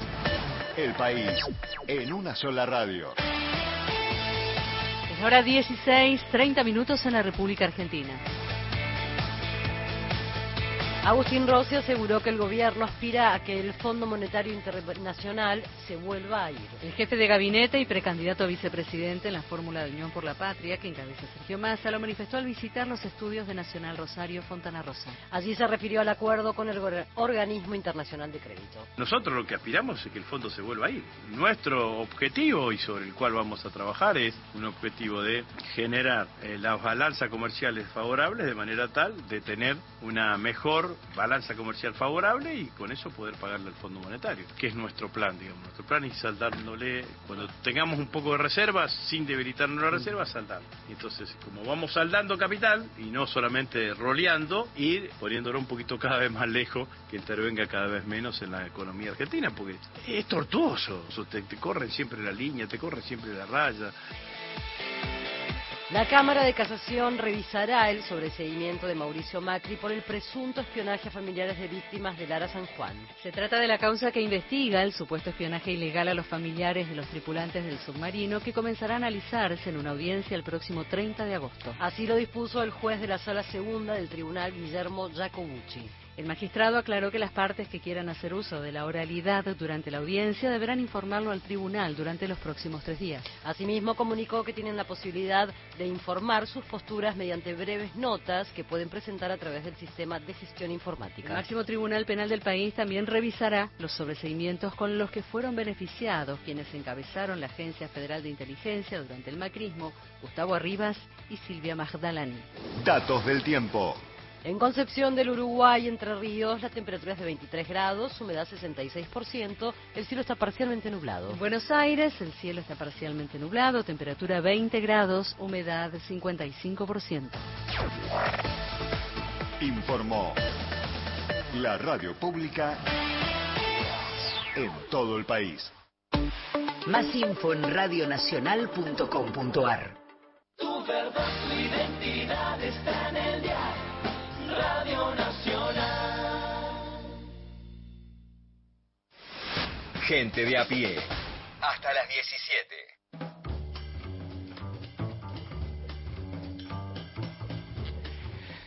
Victoria De Masi tiene una entrevista, te escuchamos. Gracias, Mario. Antes de introducir a nuestra entrevistada, los saludo a todos. Hoy llego un poco tarde, esto podría no haberlo dicho, pero lo dije igual, así que ya está, lo dije. Es una familia. Bueno, buen lunes para todas y para todos. Decía entonces que antes de introducir a nuestra entrevistada, eh, les cuento el punto de partida de esta entrevista, que son las declaraciones de la conductora Maju Lozano. A sus 51 años y al despedirse del programa que conduce cada tarde por Canal 9, contó a su público que hace un año, solamente un año, recibió el diagnóstico de autismo, que es una condición en general relacionada con las infancias. Vamos a escucharla a Maju, a ver cómo se lo contó a su gente.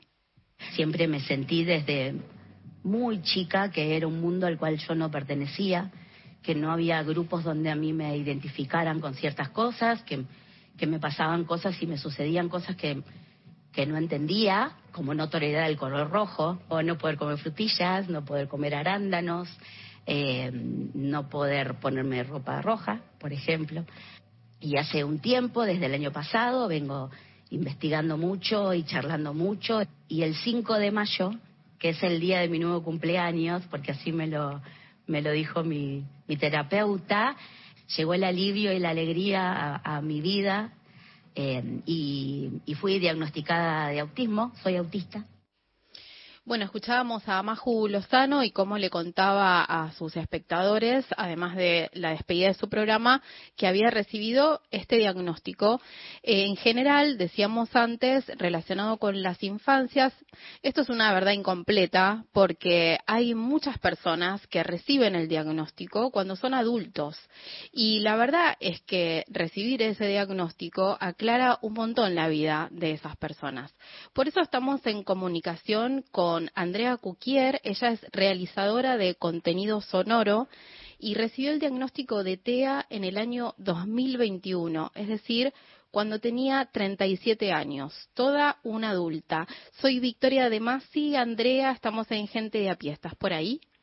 Hola Victoria, ¿cómo estás? Gracias por la presentación. No, por favor, bueno, gracias a vos por atendernos y quiero que nos ayudes a desarmar un lugar común que tiene que ver con el autismo y las infancias. En general pensamos que es un diagnóstico que le dan a, los niños y a las niñas, pero ¿por qué no es tan así? Bueno, en principio porque las personas autistas nacemos autistas, es una condición del neurodesarrollo que eh, ya desde que nacemos la tenemos.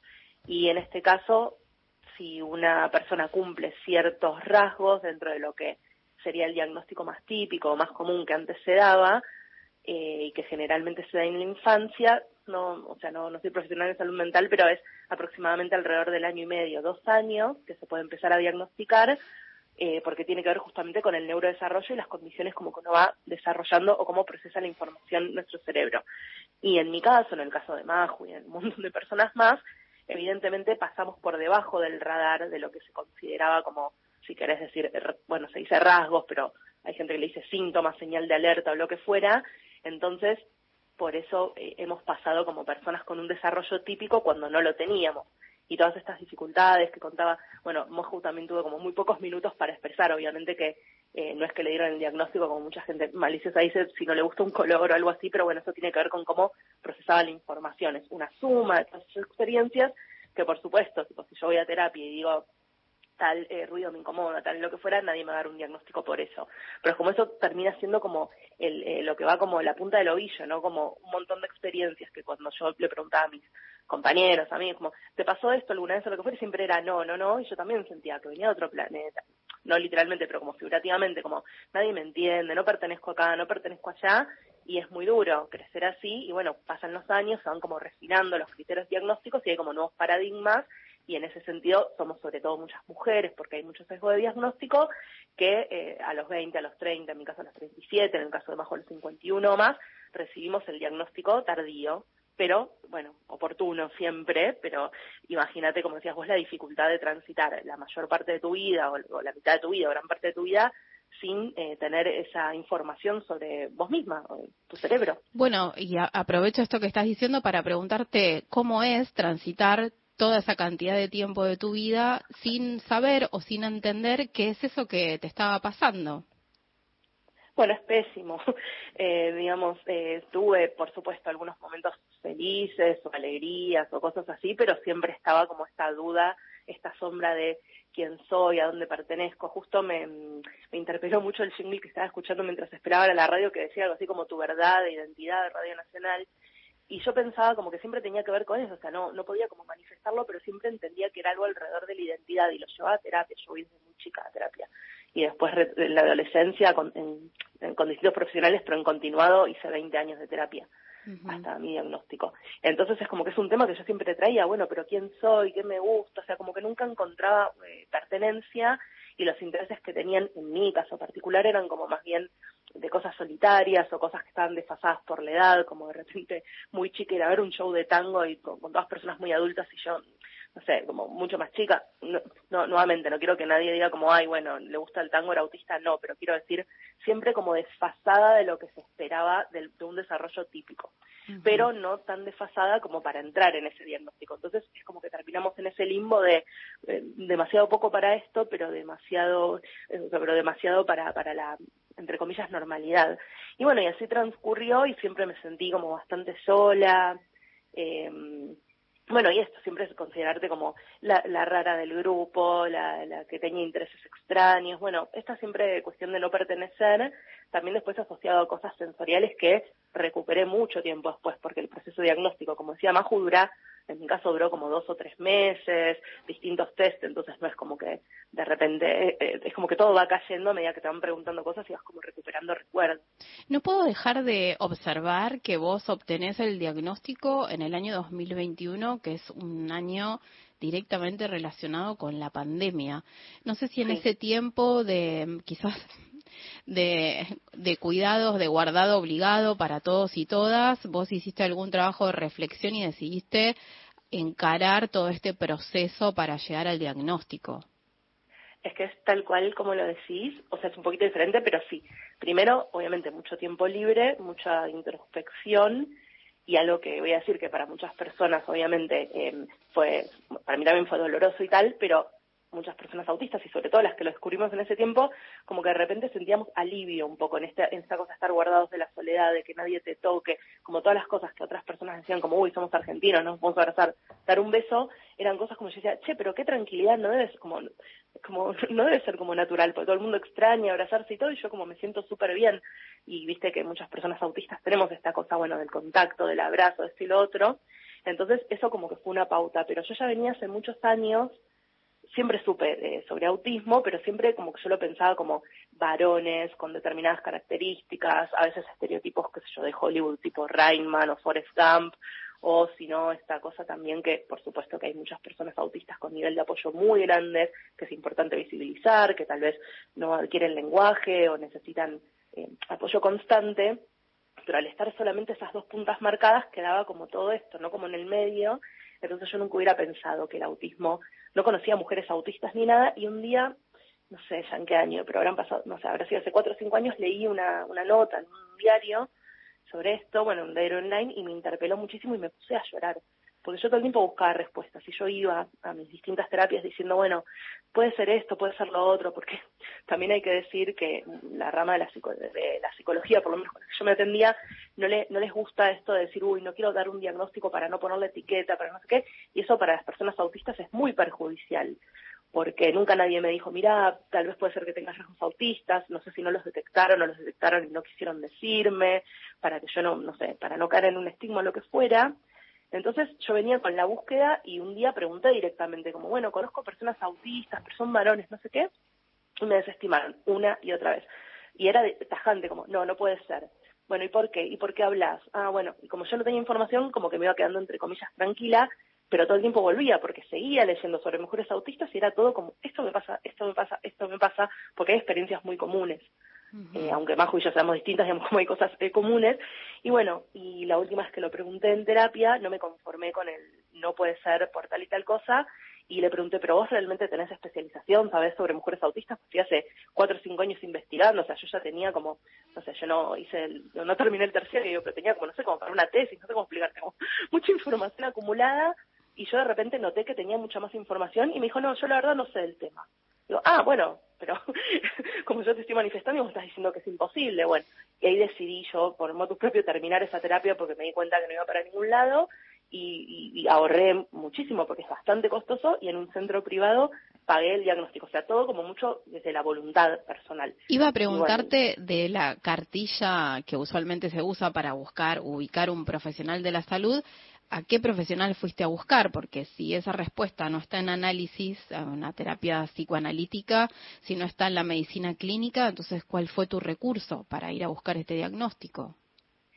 Bueno, yo en ese momento, como ya seguía muchas cuentas en Instagram de personas adultas autistas, que hoy yo soy una de esas cuentas que alguien que puede buscar información verá, eh, no sé, como que recomendaban ciertos centros o, o profesionales que, que, que, que, daban o que trabajaban con ese tipo de diagnóstico tenían ese conocimiento y en ese momento yo la verdad no, no bueno, no sabía y como era pandemia y todo hice un proceso virtual, no se podía Bien. ir eh, personalmente. Eh, entonces yo fui a un centro especializado en el tema. Bien, esto cuenta también, eh, Mario, de que no hay una estadística certera en la Argentina sobre personas eh, que tengan diagnóstico de autismo. Entonces, cuando, esta es una intervención mía, André, perdón, me parece que cuando uno va a buscar respuestas en el sistema de salud está un poco solo, ¿no? Y esto es lo que nos cuenta André, que encontró, bueno, cantidad de información primero en Internet y después se movió por su cuenta para encontrar el diagnóstico. André, el 2 de abril es el Día Mundial de Concientización sobre el Autismo y solemos Sí. ver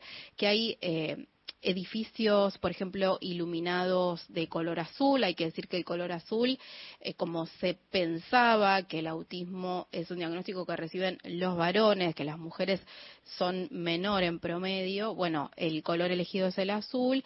Y hay otras acciones que tienen que ver con, por ejemplo, una hora silenciosa en un supermercado o un shopping. Me pregunto si esto digamos, sirve. No sé si sirve, si no sé. Digo, ¿a ustedes les sirve? Bueno, para no meterme en líos, voy a hablar solo por mí y lo que yo pienso, porque no quiero, así como no me gusta cuando otras personas dicen todas las personas autistas tal cosa, yo no quiero como, en lo personal, pienso que es algo en principio cosmético, el color azul, o sea, bueno, no- es como una discusión más amplia, pero tanto el color azul como el símbolo del rompecabezas, un montón de cosas que supuestamente representan al autismo, no representan a, la- a las personas autistas o a la comunidad autista, digamos, son símbolos o cuestiones que decidieron personas no autistas, digamos, por, por, la, por la comunidad, por la incipiente, ahora bastante grande comunidad autista, y viene todo como de una asociación como que buscaba como la cura, o sea, como todos conceptos como hoy por hoy ya quedaron bastante vetustos. Entonces, en lo personal yo pienso que es algo cosmético que puede ayudar a alguien a concientizar o aprender más, pero los cambios que necesitamos son reales, o sea, yo no vivo una hora y hay que ver si en esa hora yo puedo ir al supermercado, tal vez estoy trabajando, si tengo suerte, porque la mayoría de las personas autistas no acceden al mundo laboral, entonces los cambios deberían ser como más, no sé, sistémicos, muchas cuestiones de- de- estatales, brindar acomodaciones, o sea, ver por qué las personas autistas eh, no, no consiguen permanecer en trabajos o acceder. Entonces, si es solo el color azul un día o, un- o una vez por semana, una hora, eh, me parece que no eso no, no conforma ni, ni, ayuda a nadie. Sí, obviamente, si una persona puede ir esa hora y lo puede aprovechar, buenísimo, pero no me parece como una política reparadora o que, o que brinde derechos. Bien. El autismo no es una enfermedad, no tiene cura, no hay tratamiento, hay, eh, no hay medicación tampoco, es una condición. Eh, última, para cerrar, André, hay una palabra que escuchamos cada vez más seguido, que es la palabra neurodiversidad. Eh, y me gustaría que nos cuentes por qué está bueno empezar a contemplar dentro del universo más normativo de lo que conocemos a las personas que son neurodiversas. Bueno, esto estaba buenísimo para comentar porque justamente neurodiversidad sería como todo lo que existe porque son todos los tipos de cerebros que existen. Y los cerebros que son autistas, que tienen TDAH u otras condiciones del neurodesarrollo serían neurodivergentes justamente porque divergen de la norma. Entonces, neurodiversidad es todo, como la biodiversidad. Si la, neuro, eh, si la neurodiversidad fuera como la biodiversidad, por decir, yo puedo ser un jazmín, otra persona puede ser un rosal, otra persona... Entonces, así funciona. Entonces, es un paradigma que es súper importante porque ahí es donde se despatologiza el autismo, como decís, no es una enfermedad y no tiene cura. Por supuesto que hay personas que, como dije antes, necesitan eh, mucho nivel de apoyo, entonces sí, pueden acceder a terapias, a un montón de cosas, pero eso no es una cura y tampoco es una mejora tipo sobre el autismo en sí, sino como sobre algunas dificultades o co-ocurrencias. Entonces es importante separar eso. No es que todas las personas autistas sí o sí para poder vivir y desarrollarse bien siempre tienen que hacer una terapia o siempre tienen que estar medicadas. La medicación es sobre alguna cuestión eh, autista. Y eso, la neurodivergencia, seríamos las personas cuyo neurotipo, o sea, no me quiero poner como técnica de algo que tampoco domino, pero como el neurotipo de nuestro cerebro es distinto al de la norma. Y hay muchas condiciones, como puede ser eh, bipolar, TLP y un montón, que, bueno, son como medio, entre comillas, primas hermanas porque, porque tienen rasgos muy similares y, bueno, entre las diferencias entre algunos y otros rasgos es como se, se diagnostica uno u otro. Así que esa sería como la distinción de ambos términos. Bien, bueno, escuchábamos a Andrea Cuquier, te saludamos Andrea, muchas gracias, por este ratito con gente de a pie. Andrea es realizadora de contenido sonoro y recibió el diagnóstico de TEA en el año 2021, hace dos años nada más, cuando ya era una mujer adulta, Mario. Gracias, Victoria. Gracias. Encontrá los podcasts de la radio en nuestra web, radionacional.com.ar. Estás a un clic de escucharlos. Nacional, la radio pública. Espacio asignado por la Dirección Nacional Electoral. Frente Patriota Federal, lista 95A. Primero la patria. César Biondini, presidente. Mariela Bendaño, vice. Nacionalismo o más de lo mismo. La Copa Mundial Femenina de Fútbol está en Radio Nacional. Acompañamos a la selección argentina en el sueño de levantar la copa, con la mejor transmisión para todo el país y la cobertura más completa desde Nueva Zelanda de Natalia Maderna, enviada especial de la radio pública. Por todo aquel deporte que tuviera la camiseta celeste y blanca. Escucha todos los partidos de nuestra selección. La Copa Mundial Femenina de Fútbol se vive por Nacional. ¡Vamos, Argentina! Espacio cedido por la Dirección Nacional Electoral. Finti Colombo y Alberto Huede, diputados nacionales. Ciudad Autónoma de Buenos Aires. Lista 351. Principios y valores. Pequeños grandes hábitos. Sacar la basura de 19 a 21 horas y dejarla en bolsas cerradas dentro del contenedor negro o gris son pequeños hábitos que podemos sumar para empezar a generar grandes cambios. Juntos podemos construir un futuro mejor. Conoce más en buenosaires.gov.ar barra Ciudad Verde.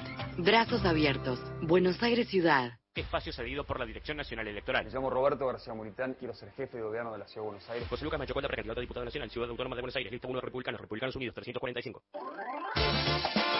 La tarde se escucha en Nacional. La radio pública. Espacio cedido por la Dirección Nacional Electoral. En las PASO necesitamos tu voto. Silvia Locati, legisladora de Ciudad de Buenos Aires, lista 92, política obrera. Los temas centrales del día están en Gente de a pie. Mario Weinfeld en la radio pública.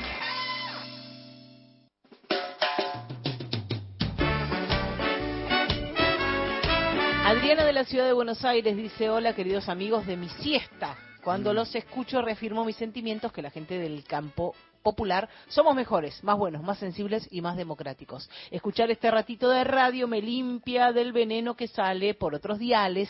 Besos a todos, nos dice Adriana de la ciudad de Buenos Aires y em, también nos escribe Libertad de Floresta. Buenas tardes, gente de a pie. Mañana, día de la Pachamama, llega a Buenos Aires la marcha del tercer Malón de la Paz en defensa de la Madre Tierra contra la reforma inconstitucional de Morales y por una ley de propiedad comunitaria. Vayamos recibirles y demos toda nuestra solidaridad, nos dice Libertad, que nos escribe desde Floresta.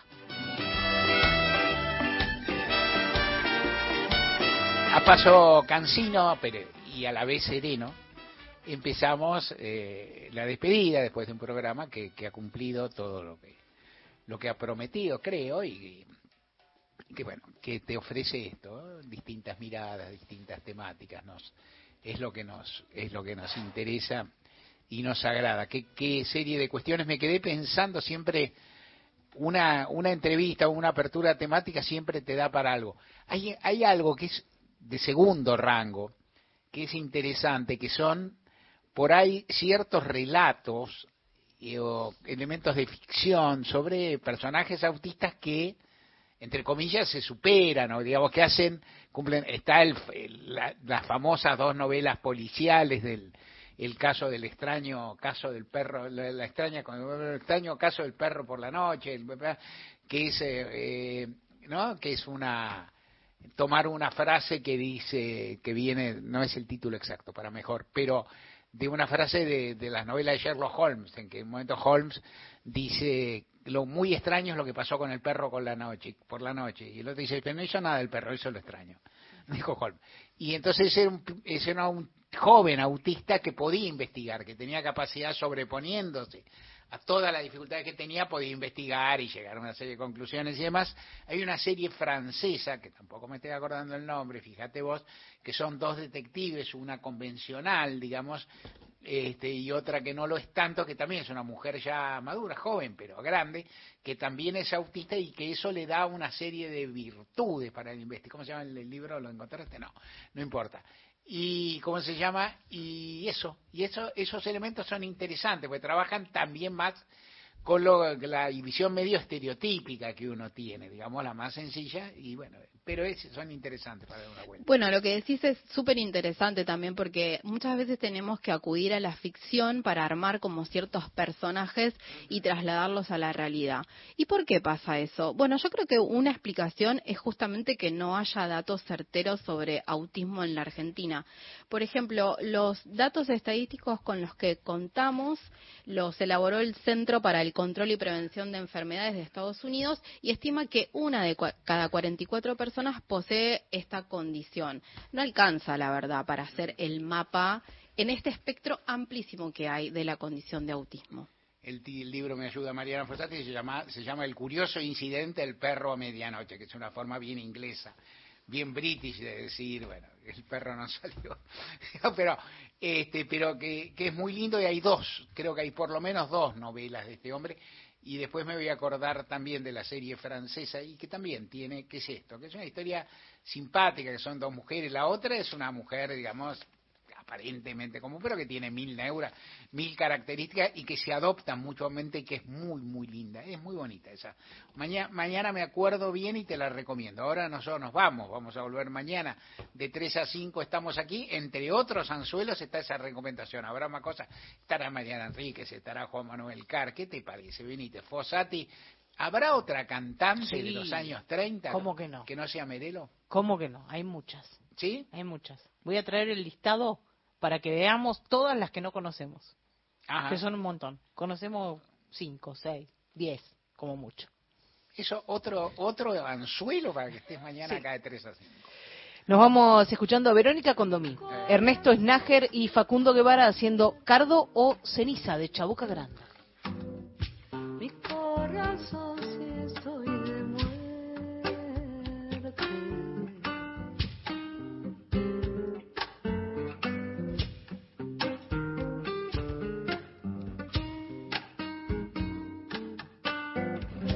quebrará mi voz cuando se apague. De no poderte hablar en el